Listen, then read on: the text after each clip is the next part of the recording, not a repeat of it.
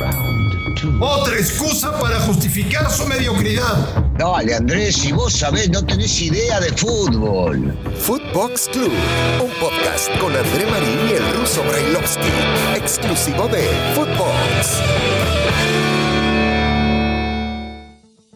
Amigos de Footbox Club, es un verdadero placer saludarles. Hoy es miércoles. Hoy es miércoles primero de septiembre. Qué rápido se está yendo el año. Primero de septiembre ya. Tenemos mucho que analizar, compartir, debatir. Como siempre con ustedes aquí en Footbox Club. Gracias por escucharnos en todo el mundo. De verdad, de verdad, muchas gracias por su preferencia. Hay muchos temas que quiero platicar con el señor Daniel Alberto Brailovsky. Ruso, te mando un abrazo, ¿cómo estás? ¿Cómo andás, Andrés? También tendrías que agradecerme a mí, que te tengo que soportar todos los días. Digo, no, no estaría mal, de paso, ya que le agradeces a todo el mundo, una más para mí no quedaría mal. ¿Y tú crees que yo no te tengo que soportar a ti o qué? No, bueno, pero yo no agradezco. Yo, este, definitivamente, estamos acá, me toca trabajar contigo, pero ah, dentro de los agradecimientos que metes, si metes a la, al rusito de por medio, no estaría mal. Ay, le agradezco muchísimo que me soporte toda la vida, todos los días, que tenga que hacer programa con él, que sé que no le gusta. Esto, y ya, y seguimos de largo. Dale gracias a la vida que te cruzaste conmigo en el camino. Bueno, escuchaste a Facundo Cabral. Gracias a la vida. Es correcto. Que me ha dado tanto. Pero esto no. Un genio, un genio Facundo, ¿eh? Sí, sí, sí, sí. Pero no contigo, no contigo. Oye, Russo, cerró el mercado de fichajes en Europa. Sí, ajá. Al final fueron tres mexicanos. Muñoz a Inglaterra, Johan Vázquez a Italia y JJ Macías a España. Son muchos, son pocos, es lo esperado, quedas satisfecho. Uno siempre espera más, André. Eh, hay, hay mucho talento, siempre lo hablamos.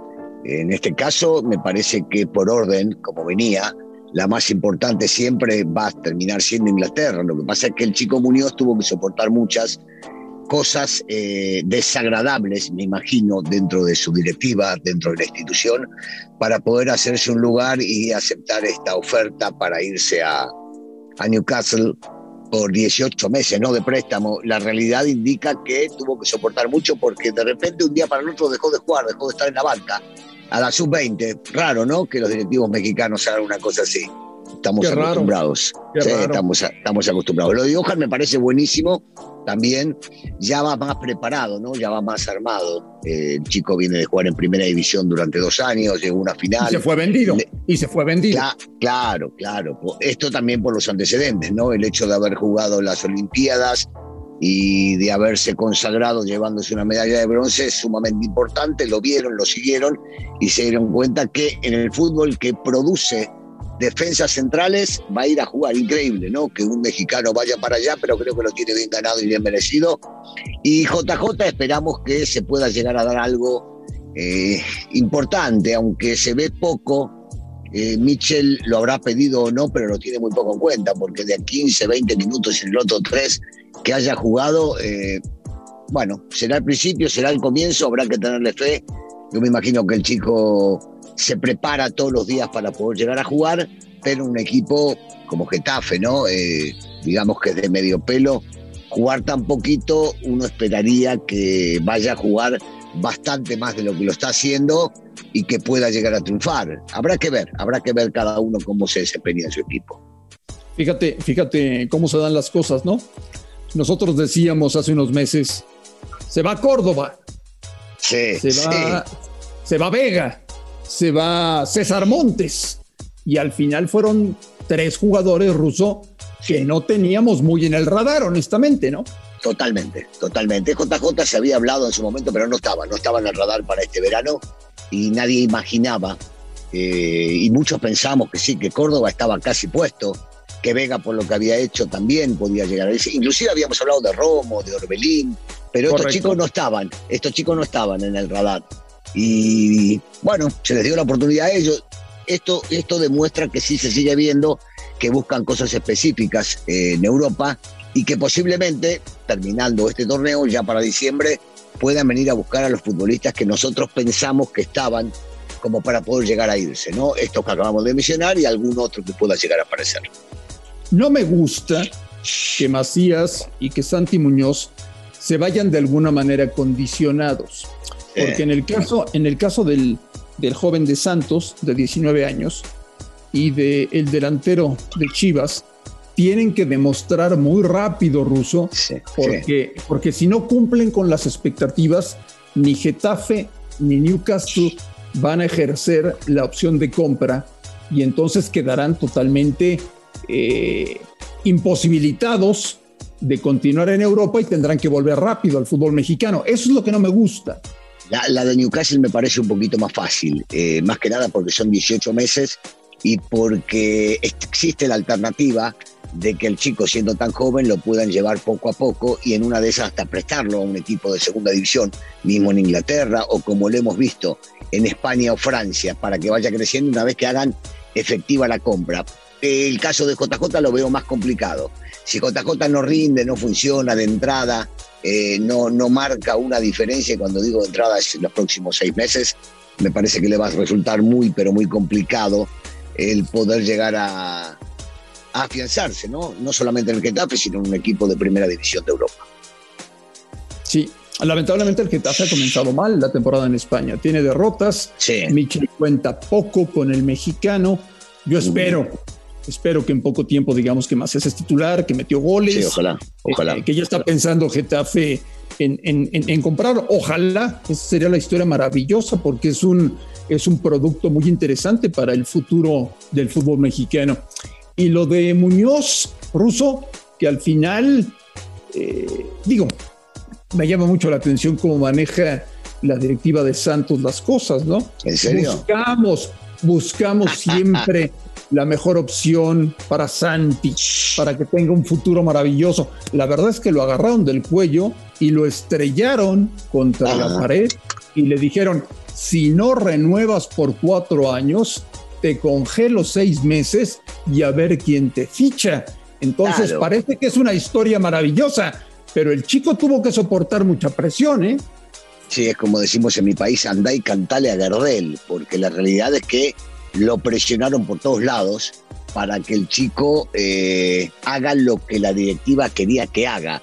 Y sabemos cómo se manejan y sabemos cómo actúan en el fútbol mexicano.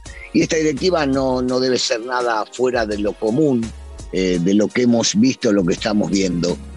Eh, es definitivo que es una pena, ¿no? Porque un chico joven con con mucha capacidad, que puede representar bien a la institución de donde salió y también al fútbol mexicano y que puede regresar aportándole mucho a la selección, tenga que vivir este momento, este proceso como para poder agarrar y cumplir con, con lo, que, lo que él soñaba, ¿no? que es ir a jugar a Europa.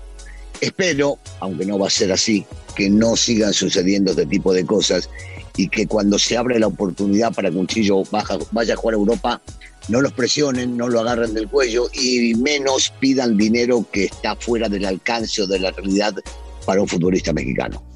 ¿Qué, qué vio Newcastle en, en Santiago Muñoz, tomando en cuenta que es un chico que apenas tiene 19 años y que ha jugado muy pocos partidos en primera división?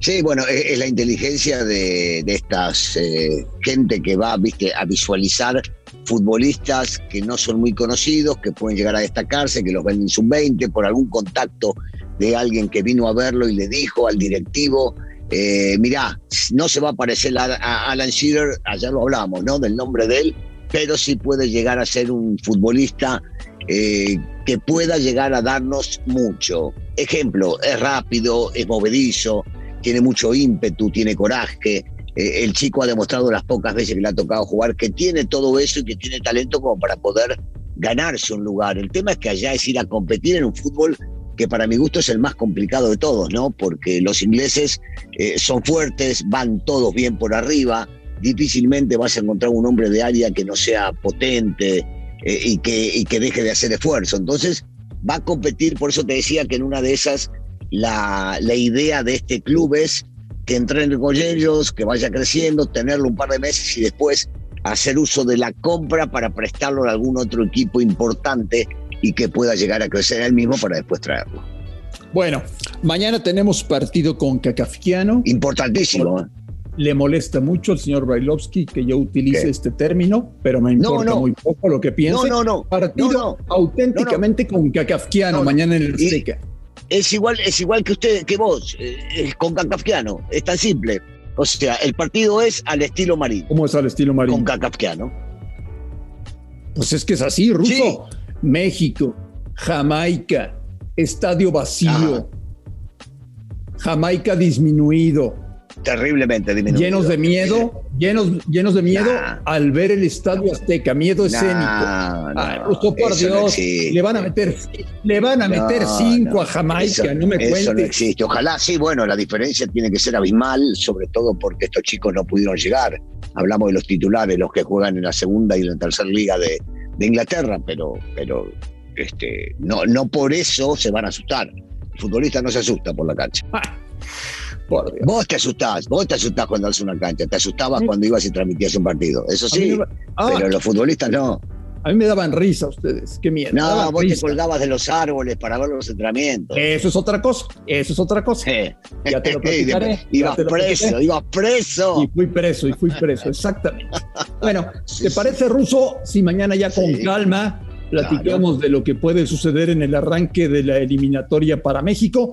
Vienen tres partidos, uno de local, que se juega mañana en la Azteca, y lo más atractivo e interesante de esta fecha FIFA para México serán los partidos de visitante, ¿no, Daniel? Por supuesto, por supuesto, por supuesto. Costa Rica y Panamá. Este el partido hay que pasarlo y solventarlo con claridad, y yo creo que así será. Ruso, te mando un gran abrazo. Yo no, pero nos vemos mañana a nombre de Daniel Alberto Brailovsky y de André Marín.